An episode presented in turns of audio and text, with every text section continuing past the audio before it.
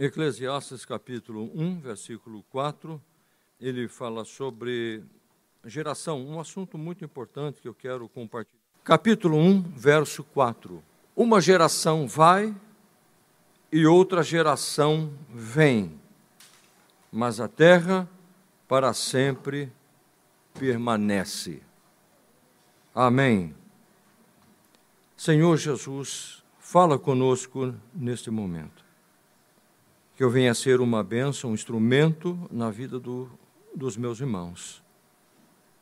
Que possamos sair daqui, Senhor, nesta noite, alimentados, edificados pelo poder da Sua palavra.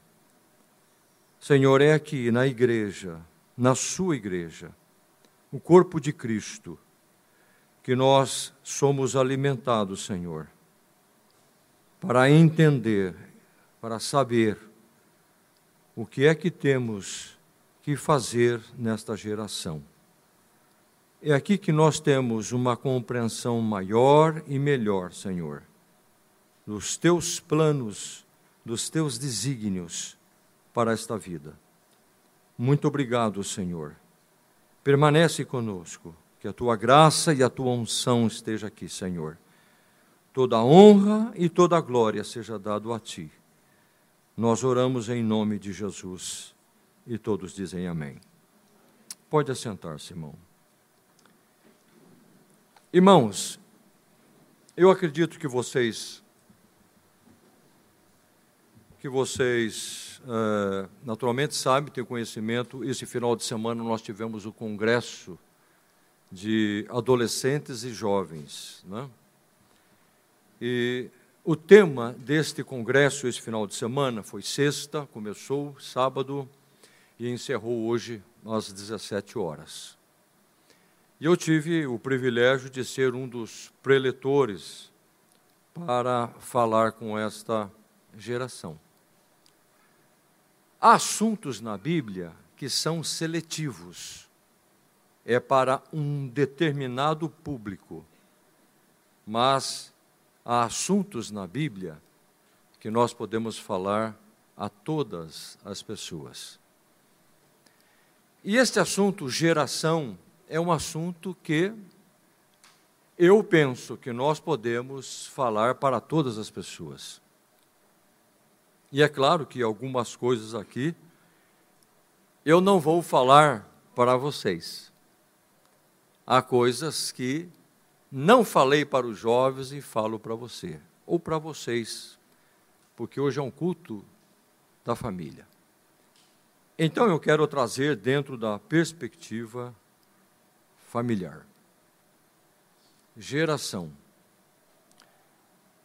Uh, esses dias eu estava conversando com uma professora, até a Alessandra pode pensar a respeito disso. Hoje se fala muito sobre as gerações, né? Quem nasceu, por exemplo, geração, uh, nos anos 60, como eu, é chamado a geração Bloomers, né? É bloomers. Não sei mencionar, falar muito uh, o inglês, mas é mais ou menos por aí. Tem a geração, uh, a geração Z, a geração eh, Y, a geração X, né, Alessandro? Tem mais uma outra aí. E cada geração dessa, segundo é, esta forma de pensar a respeito da, da geração, elas têm uma duração de, de 20, 25 anos, mais ou menos. Não é isso, Alessandra? É. E, mas falar sobre geração é uma coisa importante, porque Todos nós estamos inseridos ou fomos inseridos, colocados numa geração. A geração ou uma geração pode ter as suas diferenças. Né? Por exemplo, quem nasceu nos anos 60, hoje está aproximadamente, eu estou com 62 anos. É, e estou, ou estamos, né? quem está com essa idade, ou, ou mais, tem gente que nasceu naturalmente antes dos anos 60, está é, há, mais, há mais tempo. mas de alguma forma nós estamos vivendo com outras pessoas que é, estão vindo de uma de uma geração. E a gente percebe que cada geração tem a sua, as suas diferenças. Né? Você olha para uma pessoa mais nova e você diz assim: bem, no meu tempo não era assim. Hoje, é, essa semana eu estava falando com uma irmã aqui na igreja e eu dizia para ela: antigamente você conversava, parece que mais pessoalmente com as pessoas, né?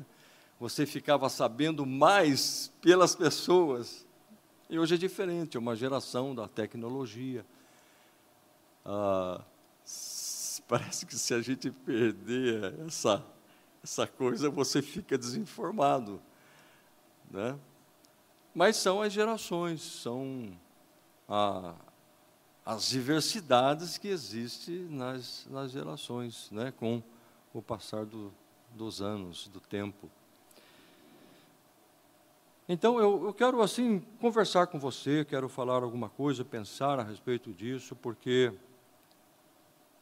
é um assunto bem importante. Então, a geração, ela pode se referir a um conjunto, a um grupo de pessoas que nasceram aproximadamente na mesma época. Como também pode se referir a um período de tempo durante a qual as, essas pessoas convivem com outras, com outras idades diferentes.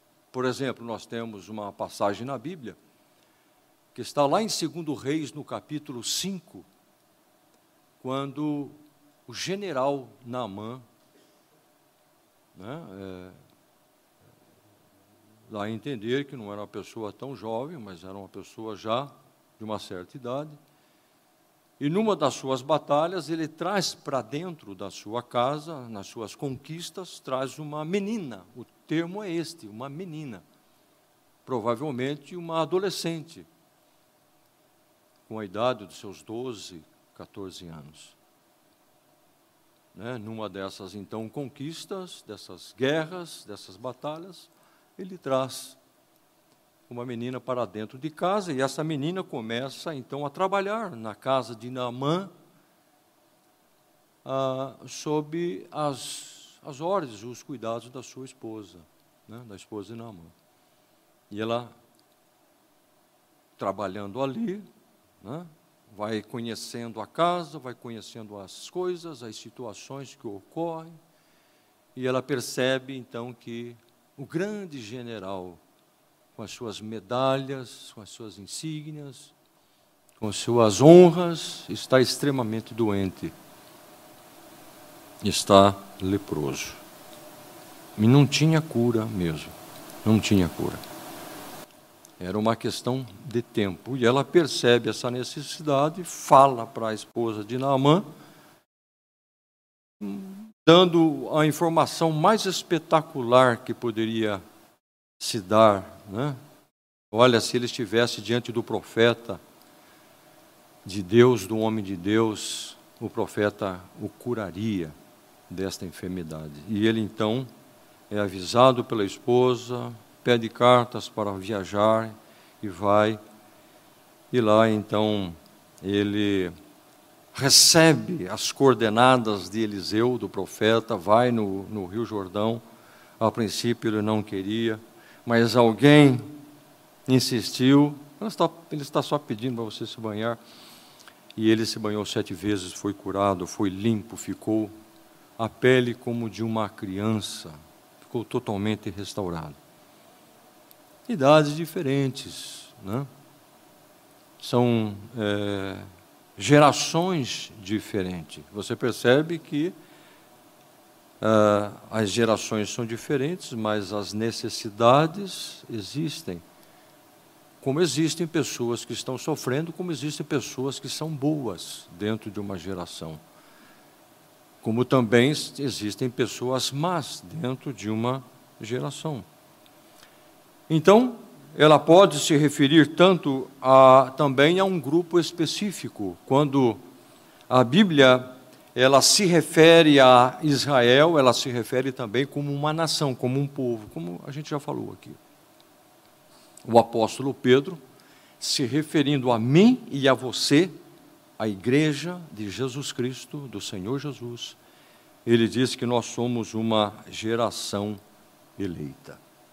Né? Ele diz isso lá em 1 Pedro, numa, numa das, na sua primeira carta, capítulo 3, versículo 9, ele diz: Mas vós sois a geração eleita, o sacerdócio real, a nação santa, o povo adquirido, para que anuncieis as virtudes daquele que vos chamou das trevas para a sua maravilhosa luz.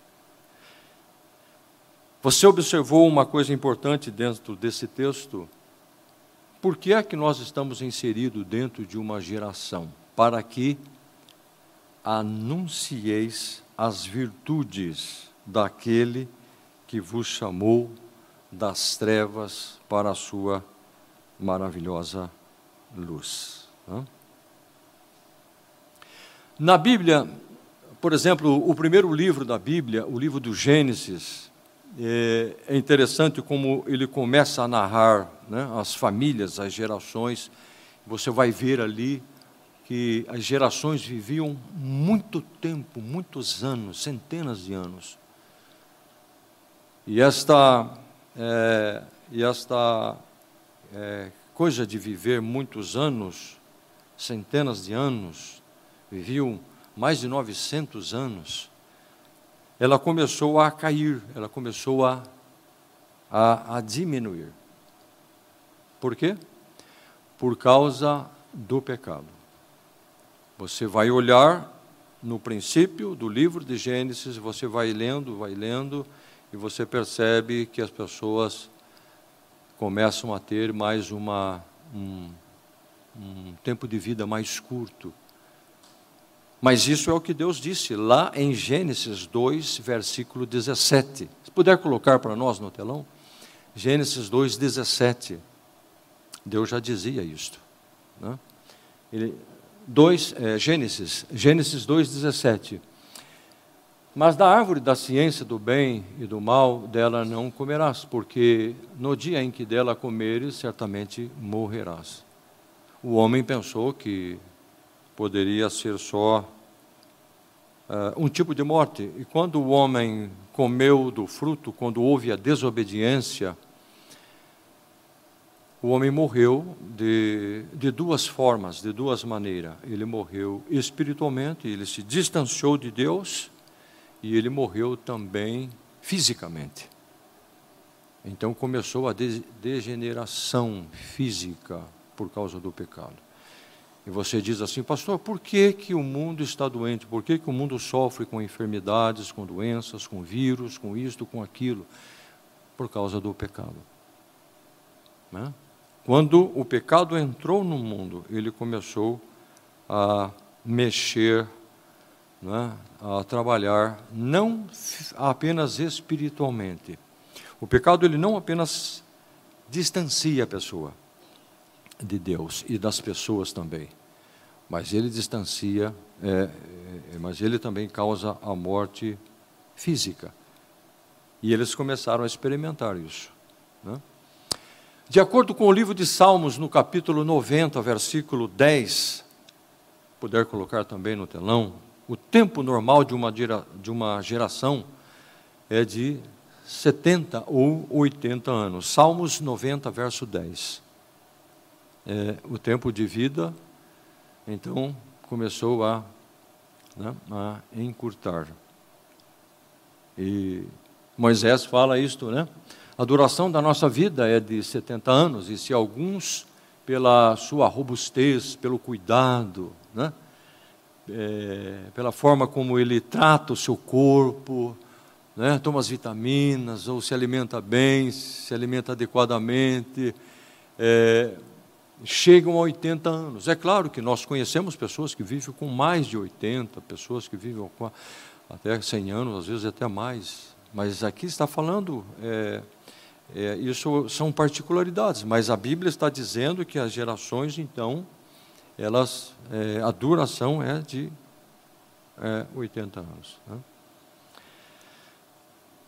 Um escritor eh, cristão chamado Tim LaHaye, ele disse uma coisa muito interessante, muito chocante. Eu leio muito sobre o Tim LaHaye. Ele escreveu tanto a casais, o ato conjugal, por exemplo, é um livro maravilhoso, de muitos anos que ele escreveu.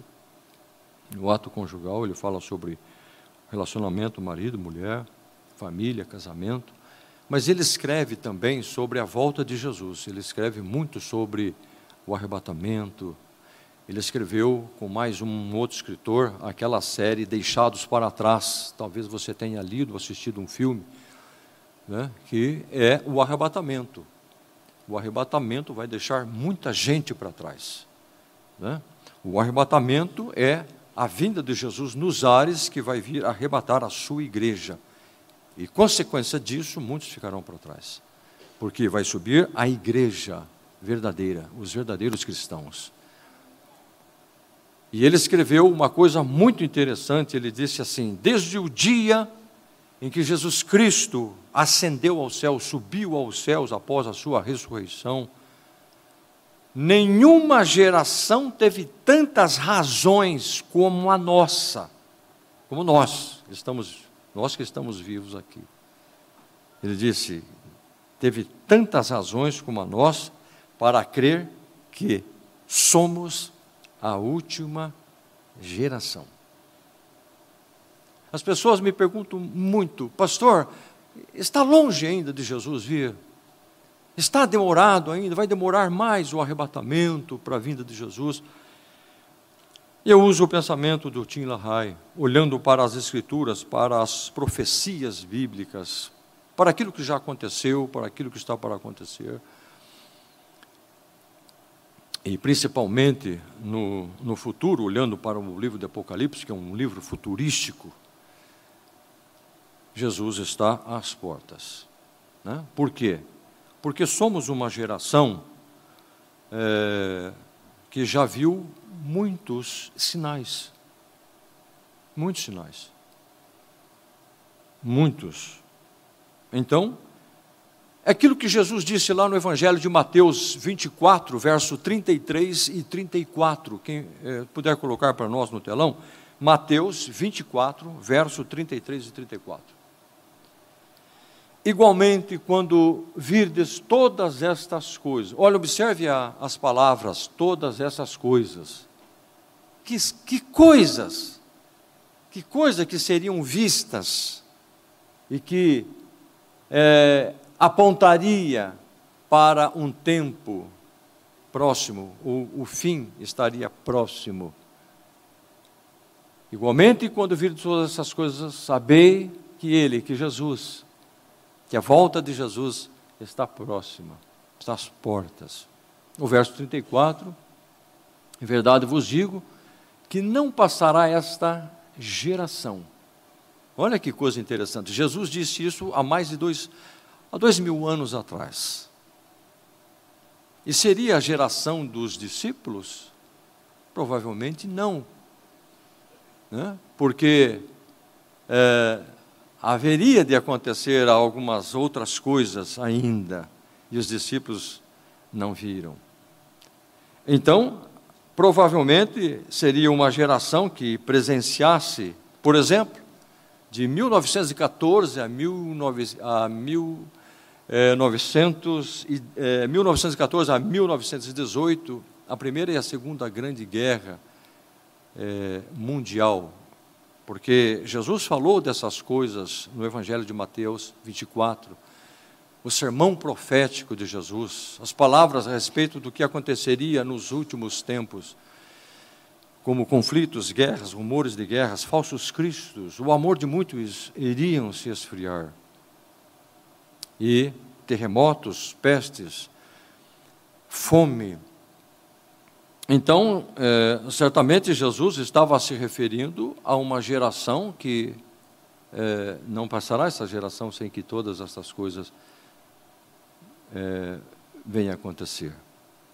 E há um sinal muito importante que é, fala a respeito dos fins dos tempos: o Estado de Israel se tornar independente Isso aconteceu no ano de 1948. Então, você pega uma pessoa que, que você conversa com uma pessoa que viveu e viu tudo isso. Então, por isso nós podemos dizer que somos uma geração dos últimos dias, dos últimos tempos mesmo. Nós estamos vendo e presenciando praticamente todas essas coisas todo dia todos os dias: terremotos, pestes, fomes, conflitos, é, é, ódio, né? tantas coisas. Dentro de uma geração pode haver, então, pessoas boas e pessoas más. E ambas as pessoas vão influenciar de maneira ah, é, maravilhosa ou de uma maneira ruim a maneira de viver das próximas geração, das próximas gerações. Então a gente precisa entender assim que a geração, o tempo em que eu e você estamos vivendo, é um tempo muito precioso. É uma oportunidade maravilhosa que Deus deu a mim e a você para vivermos e anunciar as virtudes daquele que nos tirou das trevas para a sua maravilhosa luz. Você pergunta assim: o que é que eu estou fazendo nesse mundo? Por que é que eu nasci? Por que é que eu estou aqui? Qual a razão da minha vida? É isto que eu quero dizer para você nesta noite. Né? Que Deus olhe para você e Deus tenha a alegria de ver você trabalhar para Ele, de você fazer a obra de Deus, de você é, gerar ação nesta geração. Porque a palavra geração é isto, é gerar ação. Né? Então, olha para o capítulo 7 do livro de Gênesis. Gênesis, capítulo 7, versículo 1. Olha o que Deus disse a Noé. Deus disse para ele: Disse o Senhor a Noé: Entra tu e toda a tua casa, oito pessoas. Noé, a esposa, os três filhos e as três noras.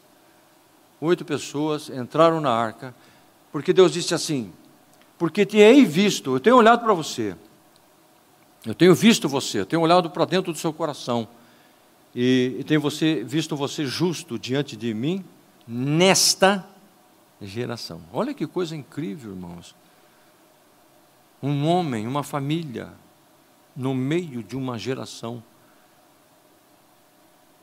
Você está entendendo como Deus olha? Ou o que pode vir a ser uma geração de pessoas boas. Então, dentro da geração, ou no conteúdo da geração de Noé, havia a família de Noé, a pessoa de Noé como, como, né, como sacerdote, como o chefe da casa. Ele era uma pessoa justa. Era assim que Deus via ele no meio de uma geração, por certo, era uma geração extremamente perversa. Olhe agora para Atos dos Apóstolos, capítulo 2, versículo 40. Esta é uma palavra do apóstolo Pedro. Bem no comecinho da igreja, as primeiras conversões. Pedro, então, ele, a palavra de Deus diz assim, e com muitas outras palavras, isto testificava e exortava, dizendo: Salvai-vos desta geração perversa. Aqui, capítulo 2 de Atos, então, começa a descrever a descida do Espírito Santo, quando os 120 estavam orando no cenáculo e o Espírito Santo veio sobre eles e encheu ah, aquele lugar e eles foram cheios do Espírito Santo e começaram a falar outras línguas conforme o Espírito lhe eh, permitia. E aí Pedro ele traz uma palavra, um, uma pregação eh, poderosa e eles foram impactados. Né? E eles diziam: O que, que nós temos que fazer, Pedro? O que é que nós devemos fazer agora? Pedro diz: Arrependei-vos e sejam batizados em nome de Jesus. Né? Ou seja, Pedro não estava citando um outro tipo de batismo, mas para que o judeu colocasse a sua confiança em Jesus.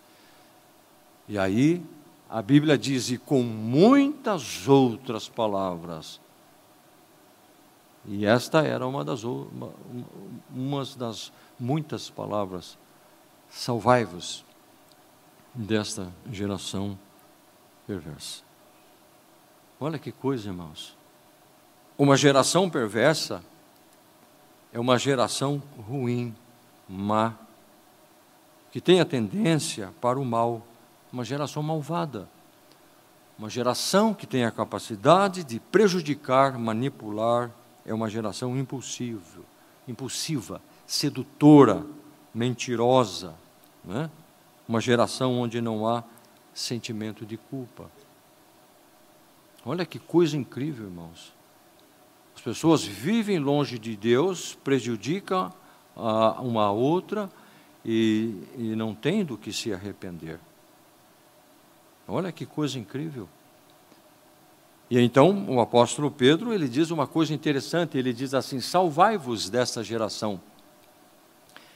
Olha, por que, que ele não disse assim, ou pensando, é, que o Senhor salve vocês dessa geração perversa? Mas ele disse assim: salvai-vos dessa geração perversa. Deixa eu dizer uma coisa para você. Jesus, ele nos perdoa e ele é poderoso para nos perdoar dos nossos pecados.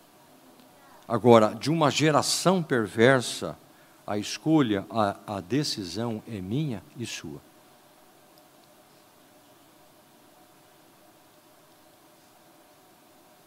Nós vamos estar inseridos nessa geração, mas nós não vamos fazer o que eles fazem.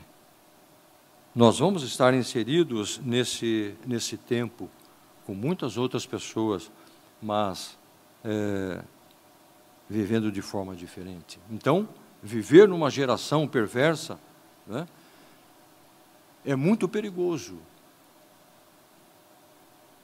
É muito perigoso. É equiparado a alguém que não sabe nadar e pula em águas profundas. Está em situação de risco. Viver sem Jesus numa geração é viver numa situação de perigo, de extremo perigo. Por isso que é importante ter o Senhor Jesus. Por isso que é importante viver uma vida justa, correta diante de Deus. Provérbios 29, 16. Olha que texto interessante sobre isto. Provérbios 29, 16. Salomão disse assim: o, é, Quando os ímpios se multiplicam, multiplicam-se as transgressões. Olha só que coisa. Então você pergunta assim, pastor, por que, que o mundo está tão complicado? Por que, que há tanta coisa terrível? Porque se multiplica o ímpio. Então nós podemos entender que quanto mais pecadores houver, mais pecado haverá. E aí eu chamo a nossa responsabilidade diante dessa geração. Nós temos a responsabilidade com essa geração para que anunciei as virtudes daquele que vos tirou das trevas para a sua maravilhosa luz. Amém? Você está entendendo? Diga amém. Alguém um dia me perguntou assim, pastor, por que, que a Bíblia diz que o mundo jaz no maligno? Por causa das legalidades que as pessoas dão ao inimigo. Olha que coisa interessante. Isaías, no capítulo 8, versículo 19, olha o que Isaías diz.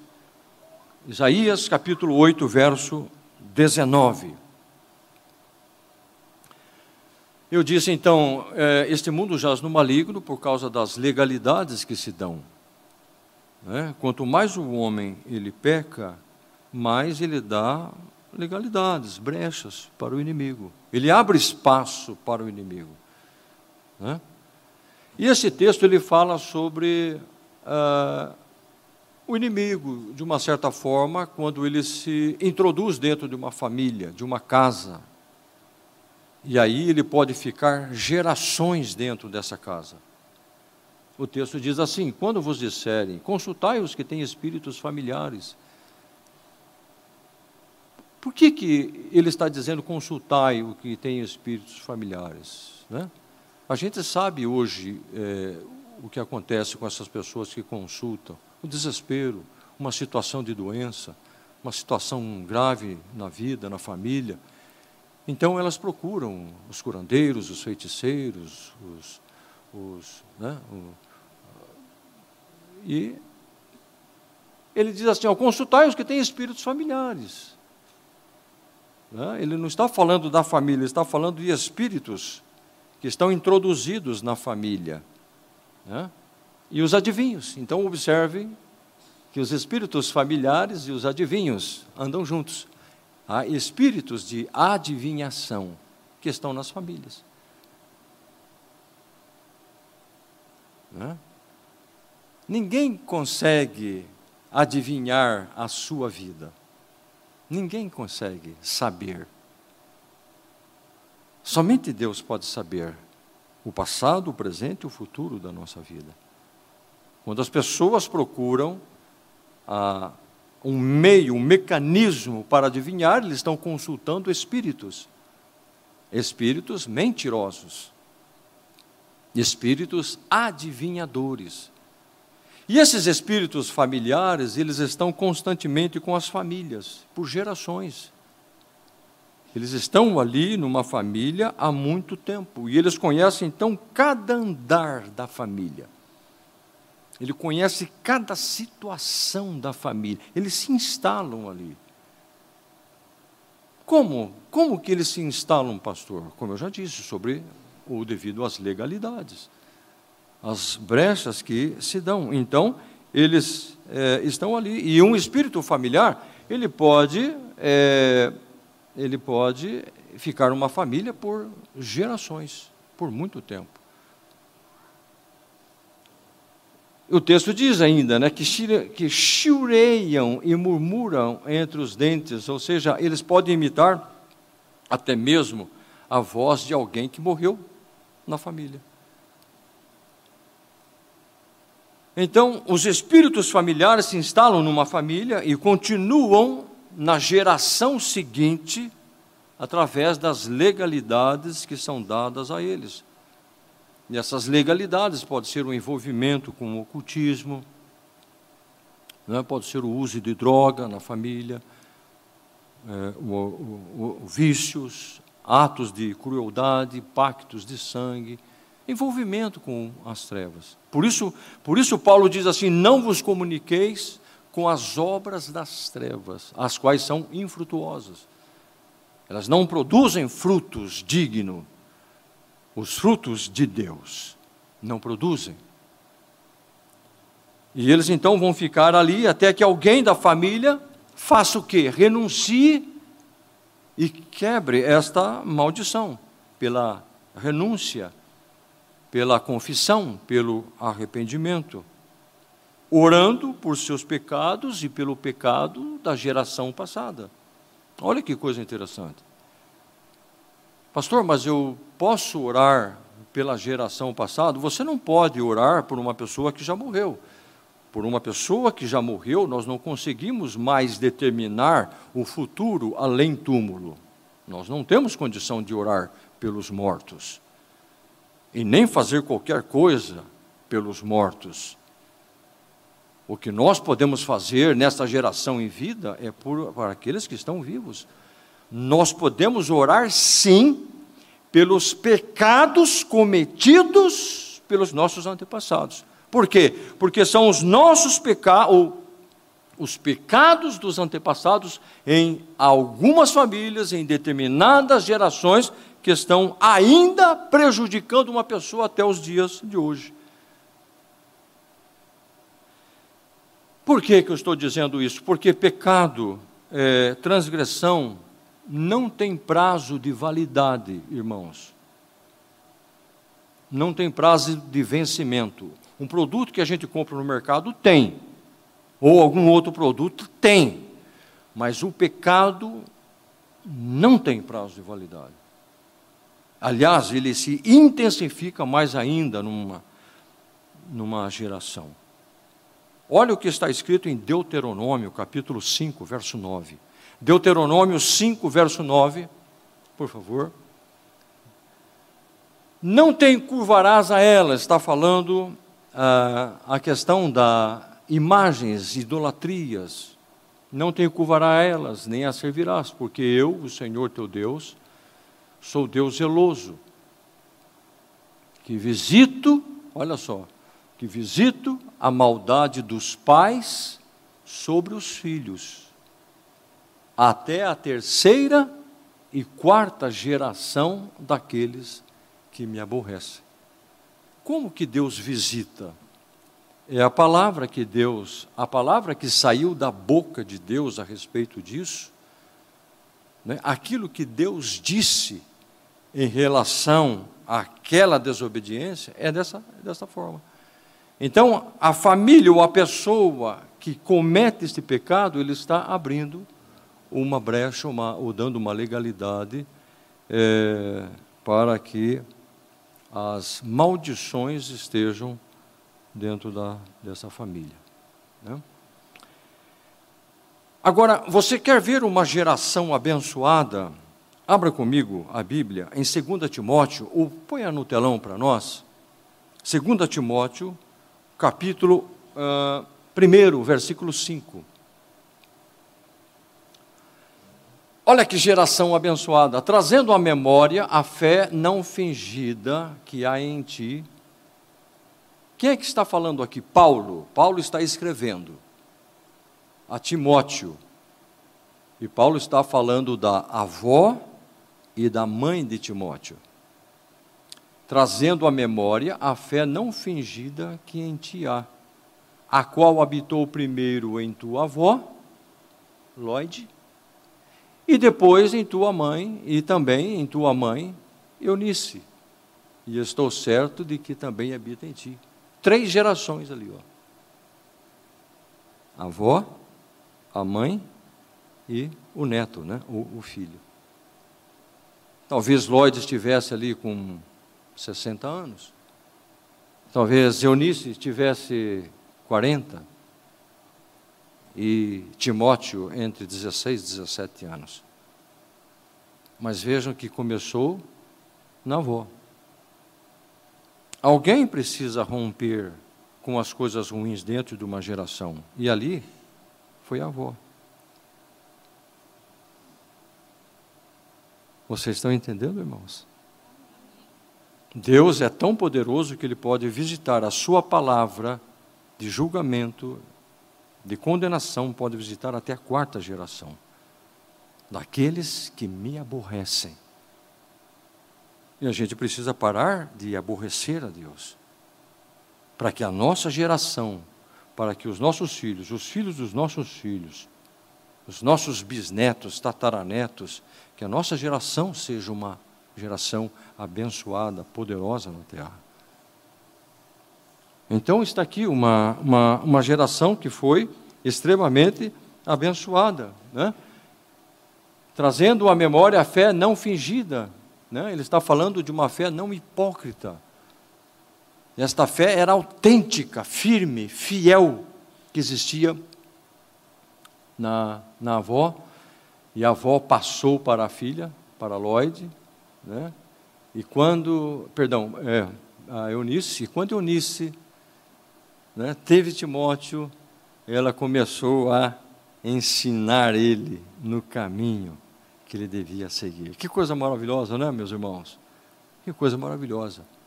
E é isto que é, a gente precisa pensar em, em questão de, de, de geração. Né? E é isto que Deus pedia, é isso que Deus ordenava, é isso que Deus chamava a nação, que fizesse isto. Né? O pai, o filho, o filho, assim, assim ensinasse, mostrasse o caminho. Né? Ah, que eles falassem. Antigamente era mais falando, era mais né? falando. O pai ensinava, o pai recebia e em casa ele ensinava os filhos como deveria servir a Deus. Né? Então você me pergunta assim, pai, mãe, filho que está aqui nesta noite, como eu posso pregar o Evangelho a minha geração. Fale, fale, fale do Evangelho, fale de Jesus, pregue o Evangelho, não perca a oportunidade, ensine, Né? Fale de Jesus, fale o que Jesus tem feito para você. Fale qual foi o propósito de Cristo ter vindo a esse mundo. Né? Então, nós temos um, uh, uma missão nesta, nesta vida. Eclesiastes 1, versículo 4, eu quero voltar só mais um pouquinho nessa questão de do que Salomão disse. Uma geração vai e a outra geração vem, mas a terra continua a mesma, ou a terra para sempre permanece. Uh, o livro de o livro de Eclesiastes, eh, Salomão ele escreveu na sua velhice. Ele viu o homem debaixo do céu e viu todo o trabalho que o homem tinha. Então ele escreveu este livro com eh, com muita experiência de vida. O livro de Provérbios ele escreveu na, na, na meia-idade, o livro de Cantares, quando ele era bem jovem. Então, ele diz assim: uma geração vai e a outra geração vem, mas a terra para sempre permanece. O que, que você pensa? O que você imagina quando você lê esse texto? Uma geração vai e a outra vem, e a terra permanece para sempre.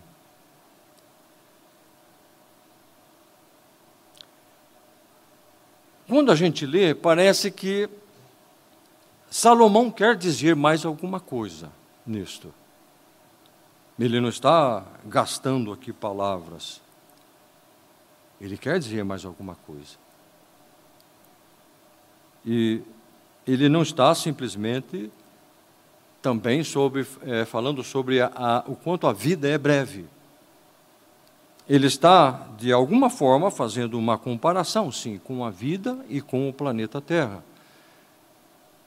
Uma geração vai e outra vem e a Terra permanece. Ele está falando da brevidade da vida e sobre o planeta.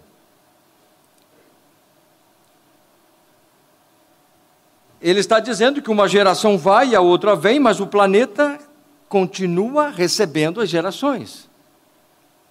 Mas há algo que ele quer, parece dizer, ainda mais neste versículo. E eu acredito que ele está querendo dizer o seguinte: todos têm a oportunidade de passar por esse mundo, porém, nada de novo aconteceu. Geração vai, geração vem, a terra está do mesmo jeito. Nas palavras de Salomão, a geração que veio antes não impactou a geração seguinte. A geração que está saindo, está saindo sem deixar vestígio. Você está entendendo, irmão? Amém? Diga amém, pastor. Você percebe por que ele está dizendo que uma vai e a outra vem? Ele não está somente fazendo um jogo de palavras, que um sai e o outro vem. Não. A impressão que se tem é que a geração que está saindo deixou de impactar, deixou de, deixou de prestar um legado para a geração que está vindo aí.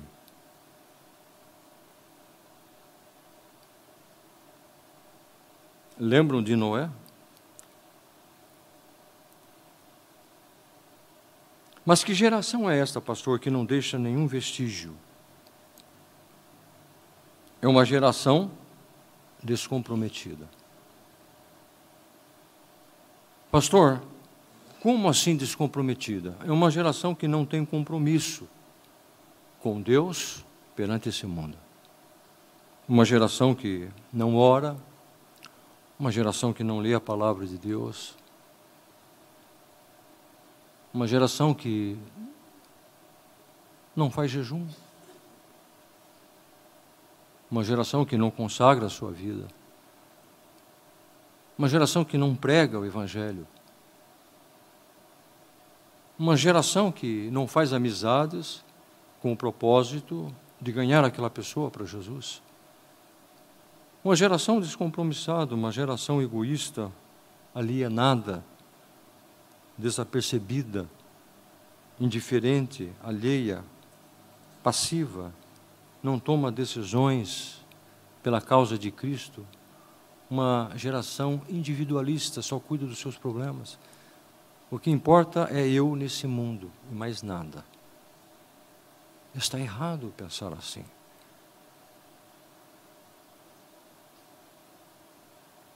Quando Salomão disse isso, não está escrito aqui na Bíblia, mas eu chego a pensar que era isto. Eu chego a pensar. Uma geração assim passará sem ser vista mesmo. Uma geração que não tem compromisso com Deus, ela não será percebida ou mencionada.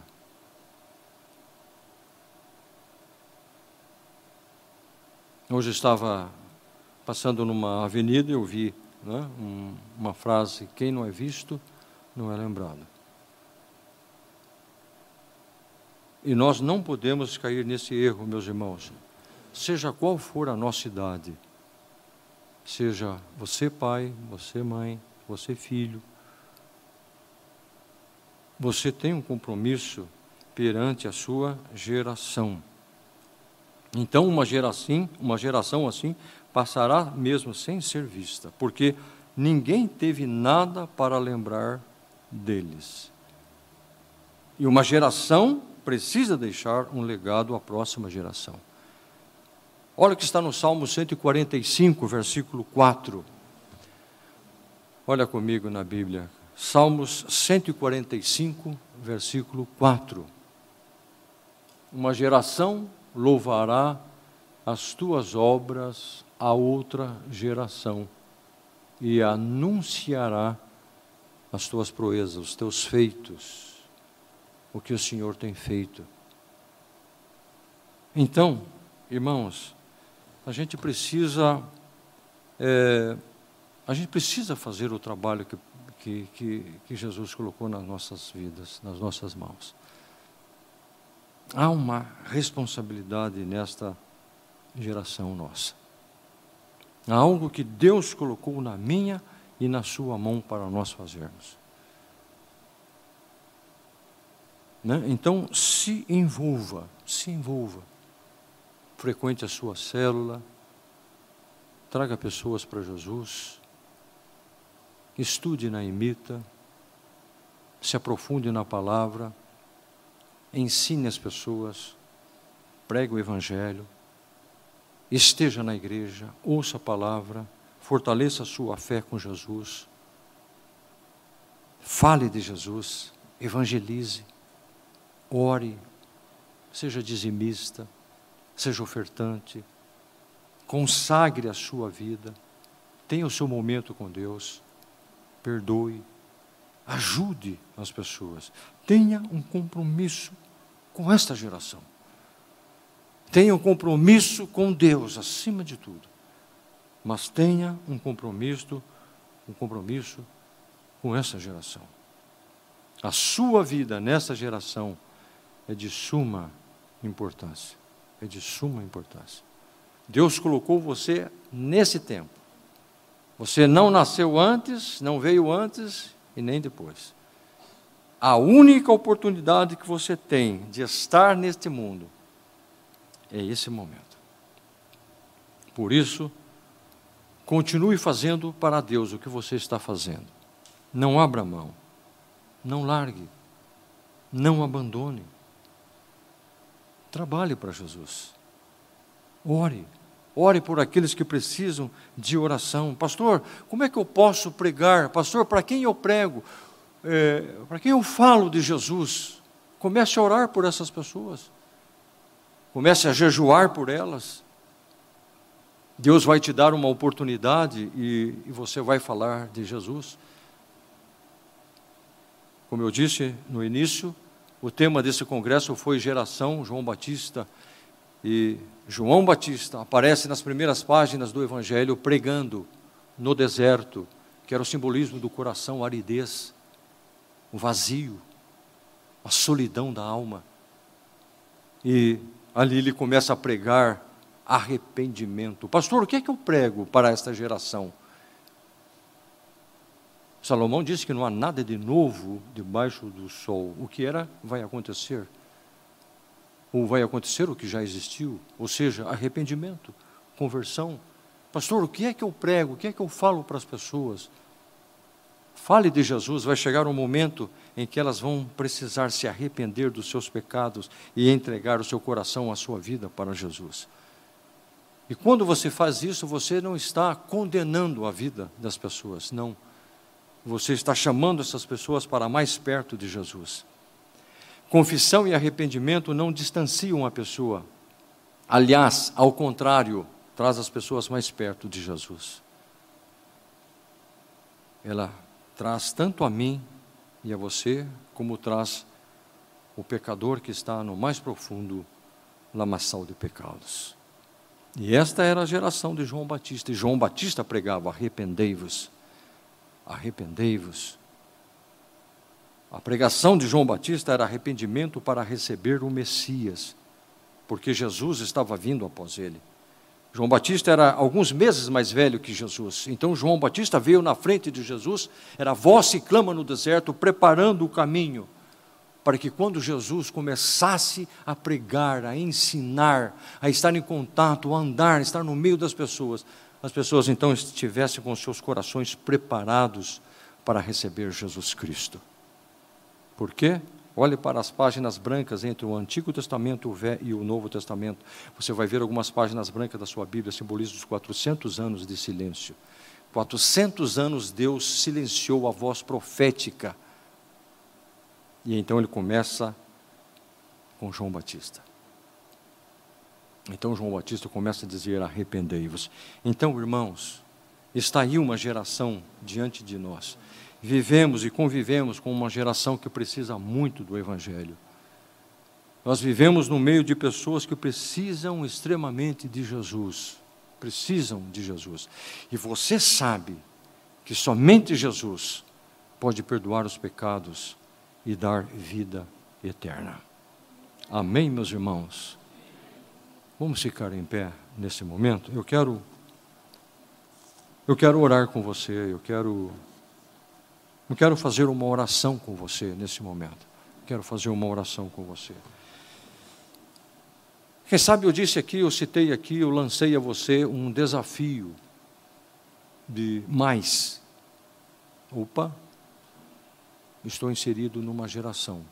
Qual é o meu compromisso, minha responsabilidade? Então, pensa nisso. Mas pense, mas tome uma decisão diante de Deus hoje. Amém?